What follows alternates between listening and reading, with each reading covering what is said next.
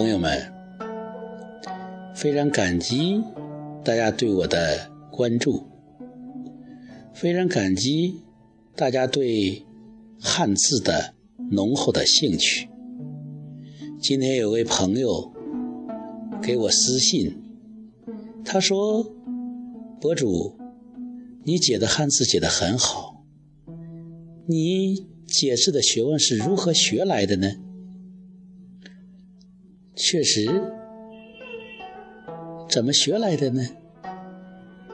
可以讲，没有人专门教过我，我也好像没有人专门的学习。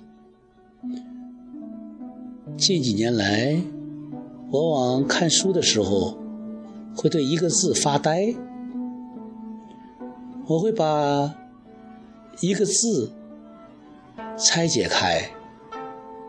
字根、笔画，无限的联想，于是就有了我对汉字的独特的解读，就有了我对我们的老祖先昌吉造字时的用心的一种猜度。我知道汉字是我们国学的密码。它带有我们文化的 DNA，五行阴阳、八卦九宫都有在汉字中的运用。因为我们独特的方块字具有东方的一种解析的角度，独特的讯息。我好像有自己一种直觉的触摸，可以讲，对于汉字的这种感觉，应该是日积月累的，可能来源于我对我们国学文化的推崇和敬畏，来源于我们世代相传的。这种民族的气息，我对汉字有独特的角度，也有独特的感觉。如果说在这过程中，我受到了什么启发，受到什么推动，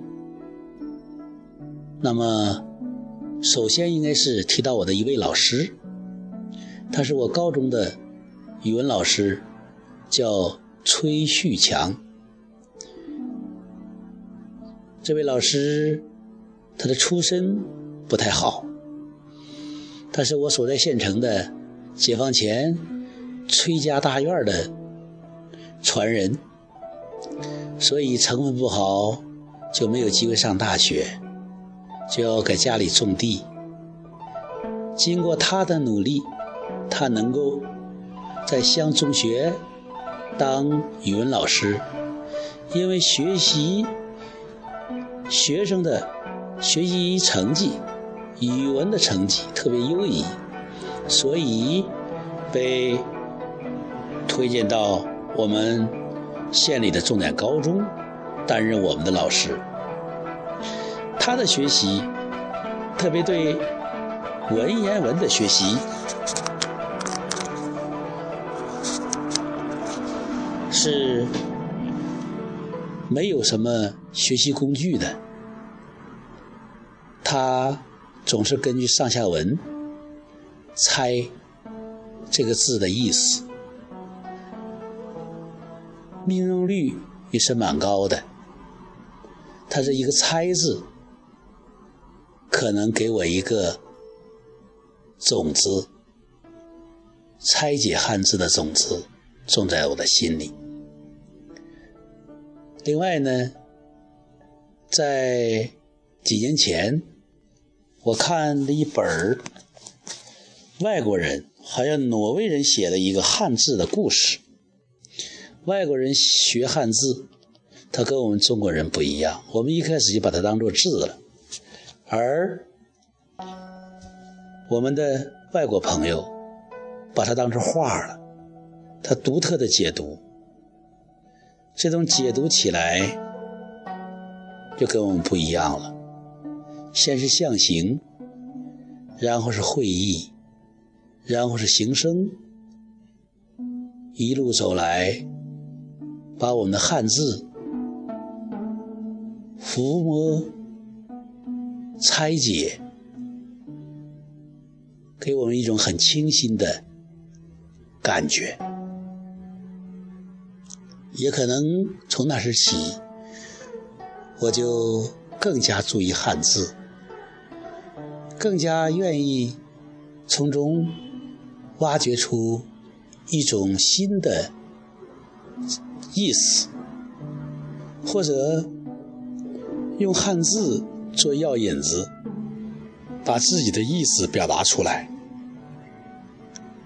说到这里呢，可能和我学习 NLP，也就神经语言程序学，可能有很大关系，因为在 NLP 中，我的老师张国维教我们重新定义、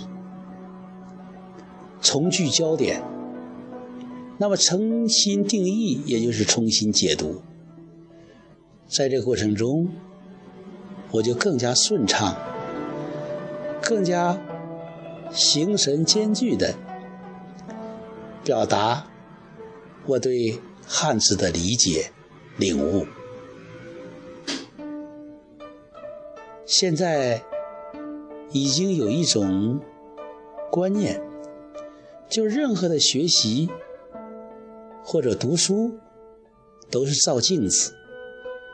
所谓照镜子呢，就是你上课你所有的感悟，也都看到的你自己；读书之后你的心得，也是看到你自己。学习读书的意义不在于别人教给我们什么，而在于我们从自己的心中生发出一些东西，这是很关键的，也是最重要的。只有你自己生发出的东西才是你自己的，所以我们可以妄加猜度。我们不管“真的”这个字是怎么演变。至今的，但是我们可以根据这个字形、这个部首、这个字义、这个字根、这个读音，来演化出我们当下的理解、当下的领悟。只要这种东西是正能量的，是给我们以启迪和希望的，能够。增加我们的力量、信心，那么这样的解读就很有意义了。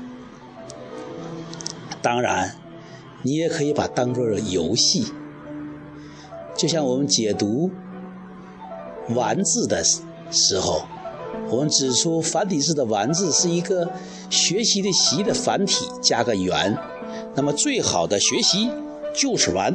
所以说，我邀请大家和我一起来游戏汉字，来解读它，从中发现自己的乐趣、自己的智慧、自己的汉字。